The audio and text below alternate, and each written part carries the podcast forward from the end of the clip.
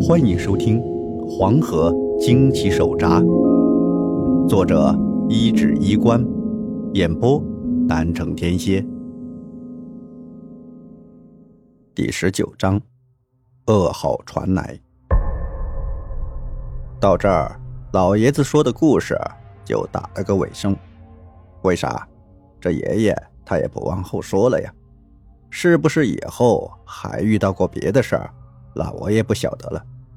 就像之前说的，奔腾不息的黄河里，奇奇怪怪的事儿那是真不少，可大多数人一辈子都没见过。传的神乎其神、绘声绘色的，那大都是骗人的。这鬼灵古怪的事，不是想遇到就能遇到的，遇见的多了，就该是编的了。反正到现在，这黄河还是在那儿奔腾，长河村也还在，没有发生可怕的事。要是去了村里问问，五十年前活到现在的老人，那还真有人记得曾经来过几辆黑色轿车。但是那些人是来干什么的，就没有人记得了。要是再仔细问，是不是曾经有个王瞎子在村里住过？那也十有八九没印象，只有几个年纪大的老人还能记得起来。抛开我爷爷遇到的那些邪乎事儿，到我爹那会儿，那就是个天不怕地不怕的牛犊子。小时候带着小伙伴摸鸟蛋，长大了跟几个村子里的痞子凑在一块偷看女人洗澡，天天梳个大背头，以为自己是周润发，扮成精神小伙。后来被我爷爷知道了，好家伙，直接给吊在树上一顿打，那是真的吊打。那一顿打也给我爹给打老实了，认认真真读书上学。后来追我妈，人倒是追到了，但我那外公外婆二老是不同意呀。我妈他们是沿海城市，比内陆发展快，就是看不上当时我爹那农村乡下小伙的。除了人长得还行，别的要啥没啥。姑娘嫁给你，那吃西北风啊。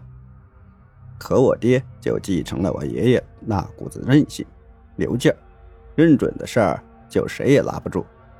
二十多岁的小伙子，穷的是叮当乱响，总共就二十四块三毛五的盘缠，愣是从黄河边上的定河镇一路追到了沿海的舟山。嘿。还就在那落下了根脚，这一下外公外婆也没词了，就睁只眼闭只眼，同意两人处对象。过了个年就结了婚，外公家最后也看顺了眼，给了份嫁妆，买了栋房子给两人做新房。当时的房价不比现在，还算便宜。后来房子就升值了，那也是后话了。那就是我爹。没啥灵异，但又挺刺激的前半生。我想了很久，我的故事该怎么开始？因为我和我爷爷不同，我是天生就有双阴阳眼，能看到一些别人看不到的东西。小时候我就曾经看到过一条青蟒过墙入宅，而其他人都看不到。对爷爷的故事，我是将信将疑的，别的不敢说。但是那块乌黑铁叶是真的有，我好几次看爷爷拿出来把玩过。但是他故事里那块玉佩，我从小到大都没见过，也不知道是老爷子藏起来了，还是弄丢了，或者干脆就是瞎掰的。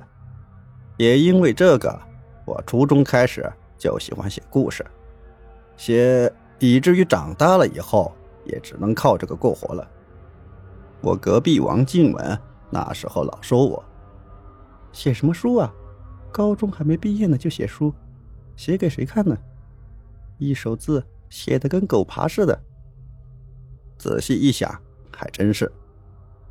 那年刚开春，我接到了我爹打来的电话，说出了个让我懵了的消息：可汗了，爷爷出事了。爷爷八十多岁的人。平时很硬朗，但摔了一跤后进了医院，还没过几天人就要不行了。当时我还在舟山，得到消息，赶快往回赶。您到长河村呢，也就只见到了最后一面。直到进门的时候，我还有些不敢相信，脑子都是嗡嗡的。屋子里有不少人，都是长河村的居民。我一到，李守成的儿媳妇就拉着我到了爷爷的屋里。老爷子躺在床上，脸色是灰白的，鼻子里插着根氧气管，眼看着就要不行。我脑子里嗡了一声，还没走两步，眼泪就涌了上来。大刘，你孙子来了。坐床边的老人对床上的爷爷说：“这老人就是爷爷故事里的李守成，现在也已经是花甲之年的老人。”他推了推爷爷，爷爷终于睁开了眼睛，而那眼睛很浑浊，跟我印象里。爷爷那炯炯有神的双眼是完全不同，我感觉自己的心都要碎了，一阵酸涩。二十多岁的大小伙子就扑通的跪在床头，哭出了声：“ 爷爷，我回来了，我回来看你来了。”爷爷侧头看向我，咳嗽了两声，那声音。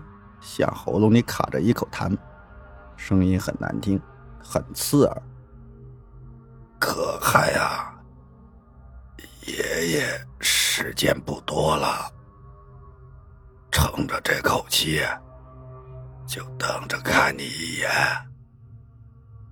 听到这话，我心都碎了，抹着眼泪说：“ 爷爷，你别说这种话，我回来了。”我照顾你，我们去大医院，去大城市里。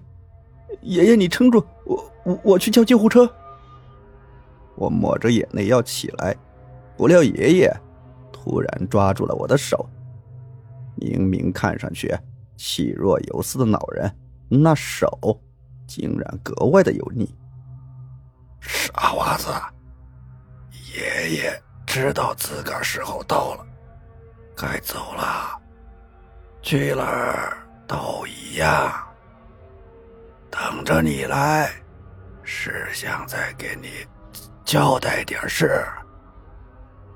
爷爷说着，硬是撑起身，瞪大的眼睛有些吓人，苍白皮肤上一根根青筋就凸起着。我赶紧扶住爷爷，而这时，爷爷从他那睡了一辈子的枕头下面。摸出来那块乌黑色的印，重重的交到了我的手上。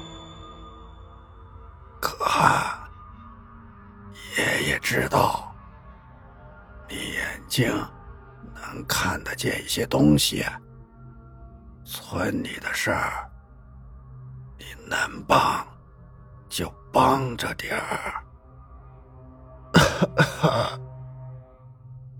爷爷又咳了几声。更加的气若游丝，而我听到这话，当场就懵了。我的眼睛的事，爷爷咋知道的？这块东西，用了一辈子，跟你说了那么多故事，你也应该知道，这玩意儿咋用的。现在该交到你手上了，爷爷也不知道对你是福是祸，但这是咱老赵家的命。爷爷说着这句莫名其妙的话，最后露出了他那一贯慈爱的笑容。粗糙的手用尽全力的在我脸上轻轻的拍了拍，这也成了爷爷的最后一个动作。我不是接受不了生离死别，但心里在感到痛苦难过的同时，也感到十分不解，因为爷爷的年纪虽大，但身体一直硬朗。过年的时候回家，老爷子还能坐着喝上二两烧刀子，这怎么说走就走呢？可是私人已逝，剩下的事依然还得做。爹妈也在舟山上班，一时半会儿还过不来。我是因为在家全职，这才能来的那么快。而很多事，我不懂该怎么处理。毕竟才二十多岁，哪儿懂得那事儿？还好爷爷平时在村里人缘也很好，在爷爷去世后，村里人也不用招呼，主动的帮着操办的，包括了进医院、买寿衣。订棺材、置办灵堂，基本事情都已经齐整了，而我要做的就是守灵。长河村那的规矩，老人走了要在家里停三天，这三天的时间要直系子孙守灵，防着被猫啊、狗啊的动物靠近尸身。我爹处理工作上的交接，得隔天才能回来，我妈也差不多。换句话说。这头天的灵得我来守，这我义不容辞。况且是自家老爷子的尸体，我有什么好怕的？吃完晚饭，来帮忙的人该散的也就散了。我肩上缝了块黑布，是作为丧事主人家的意思。然后就站在门口，冲来帮忙的或者来吃饭的村民们一一道谢。到最后，走来一个穿着朴素的大嫂子，她带着个七八岁的男孩走在最后。我有留意到她，办丧事的，她处理也是最积极，我很感激。刚想给她鞠个躬，不料那大嫂子扑通一下，先给我跪下了。这下我可懵了，连忙上前两步去扶她。干啥呢，大嫂子？这我可担待不起。啊你快起来，有啥事不能站着说啊！他八岁的儿子也在劝他，可那大嫂子眼泪都流出来了，呜咽着说：“ 可汗呐，是我对不起你们赵家，对不起赵大伯。要不是因为我去找大伯帮忙，他也不会出事，更不会。”是俺对不住你们家。听到他这东一句哭西一下垂的，我都被他给说懵了，心里说：这是闹哪出啊？这大姐咋比我这亲孙子哭的都厉害呢？见我有些不知所措，在旁边帮忙的李守成李爷爷走了过来，让自己儿子把了大嫂子扶了起来，语重心长的说。娟儿啊，你也别自责了。大刘子这性子，你们不懂，我懂。村子里出了那样的事儿，你就算不来求大刘帮忙，他也不会放着不管。他这人就这脾气。那大嫂子抹着眼泪啜泣，我给递过去一包纸后，心里头纳闷啊，就问你爷爷。你爷爷，我爷爷他到底怎么摔的？村子里又出啥事了？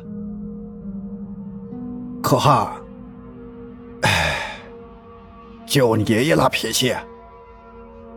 李爷爷皱着一张脸，脸上的褶子都像老树皮似的拧巴在了一起。